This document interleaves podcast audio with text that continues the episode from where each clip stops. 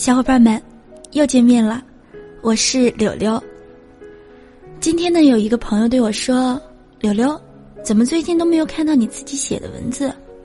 本来我今天给大家聊的话题呢是前任，听完他的这句话，果断放弃，于是决定自己写一点东西分享给大家。不过，我真的已经太久都没有写过文字了。之前呢，我写过两篇。有一篇叫做《当我爱上你的时候，你还爱我吗》，还有一篇，我不知道忘记一个人要多久，也不知道爱上另外一个人要多久。还有一篇我想提一提，那就是我特别特别喜欢的一篇文章，不是我写的，但是我也不知道作者是谁。那篇文章的名字叫做《那些年闯进你生命中的那张温暖过你的脸》。这些呢，大家都可以在网上百度听到。前面的两篇确实是自己的真实经历，没错，都是关于爱情的，而且都是小女生的爱情。可是现在，我渐渐长大，我不再是那个刚刚进入社会的小青年，而是那个在爱情里受过伤、啃过蜜，在工作中被人坑也坑回来的大女孩。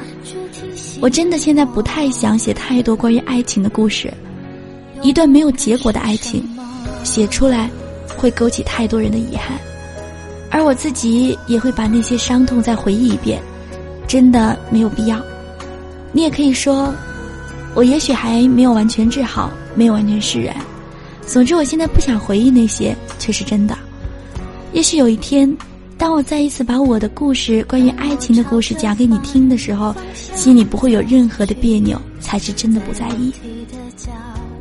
好了，那么今天呢，我们来聊一聊正能量的事情。就像这篇文章的名字，我那么努力，用得着你对我说三道四吗？这个名字其实是因为前两天，小学同学呢整了一个微信群。你想，小学呀，大家十几年没见了。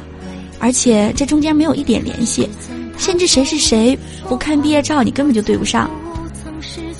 大家除了在里面说好久不见，知道谁没有在老家，谁结婚了有小孩了，真的没有什么其他话题可聊，都是各种嘚瑟，各种闲扯。这几天呢，我特别想退群，但是呢又不想做第一个被人骂的领头羊，所以一直处于消息免打扰的状态。说原因呢？应该是前天晚上，有一个小学同学单独找我聊天，但是我在陪客户吃饭，就直接给他发了一张我们吃饭的图片。可是他还在说，可能是他说五句我回一次的状态。突然间呢，他说，有人跟我说你变了，变得怎样怎样，我还不信。我说谁说的？咱群里吗？他说不是。然后我对他说，小学同学里。我只和你一个人有一点联系，其他人都没见过，而且当时进群的时候也确实是我拉你进去的。里边除了我拉你进去，我没有任何其他人的联系方式。他说不是群里，是我一个朋友说的。我突然间特别想笑，我特别想问他：你朋友认识我吗？知道我吗？就是他知道我，也是从你口中知道的吧？但是我没有说。听完他的那句话，果断把他删除了。从那之后，我再也没有在同学群里说过话。你想，我工作了一天，每天早上六点起，每天都要过了十二点再睡，除了工作还要做兼职，我那么努力，用得着你对我说三道四吗？这两天，黄汉老师离开《非诚勿扰》。各种公众号都是黄汉老师的那场只有九句话的演讲，其中有两句话，我感触特别深刻。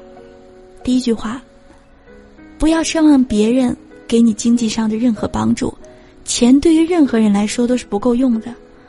我想，大家都经历过被人借钱，也都经历过没有钱借给别人时的尴尬。第二句话：不要看贫富交朋友。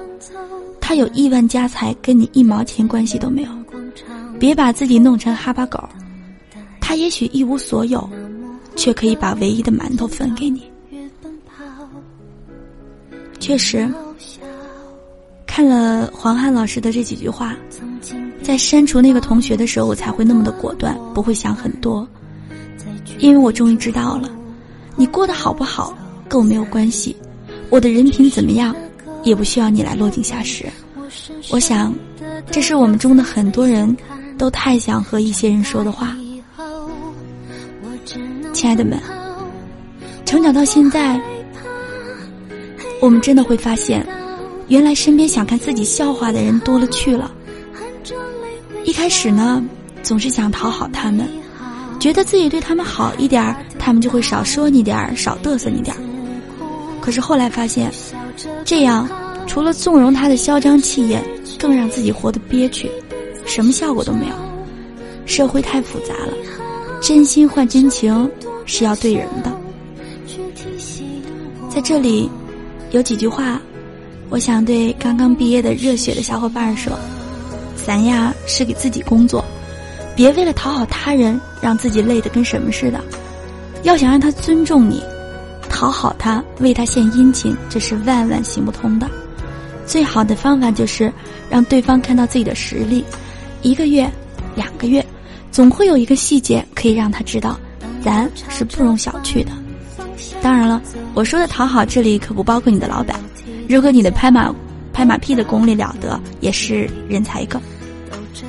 好了，那么今天的这些话呢，都是我真心的想要分享给大家的，这也确实是我自己的一些经历。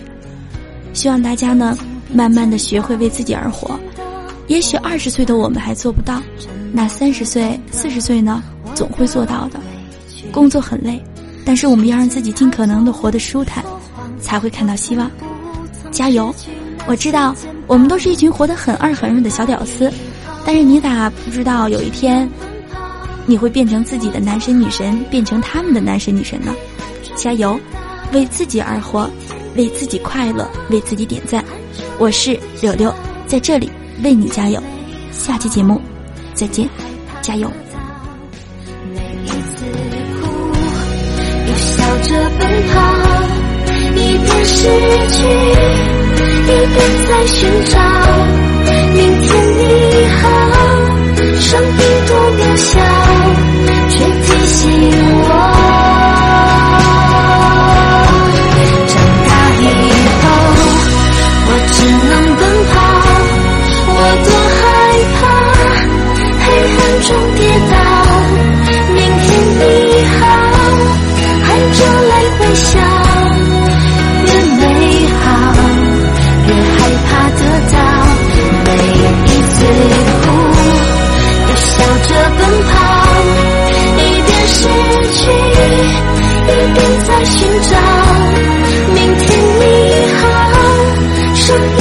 渺小却提醒我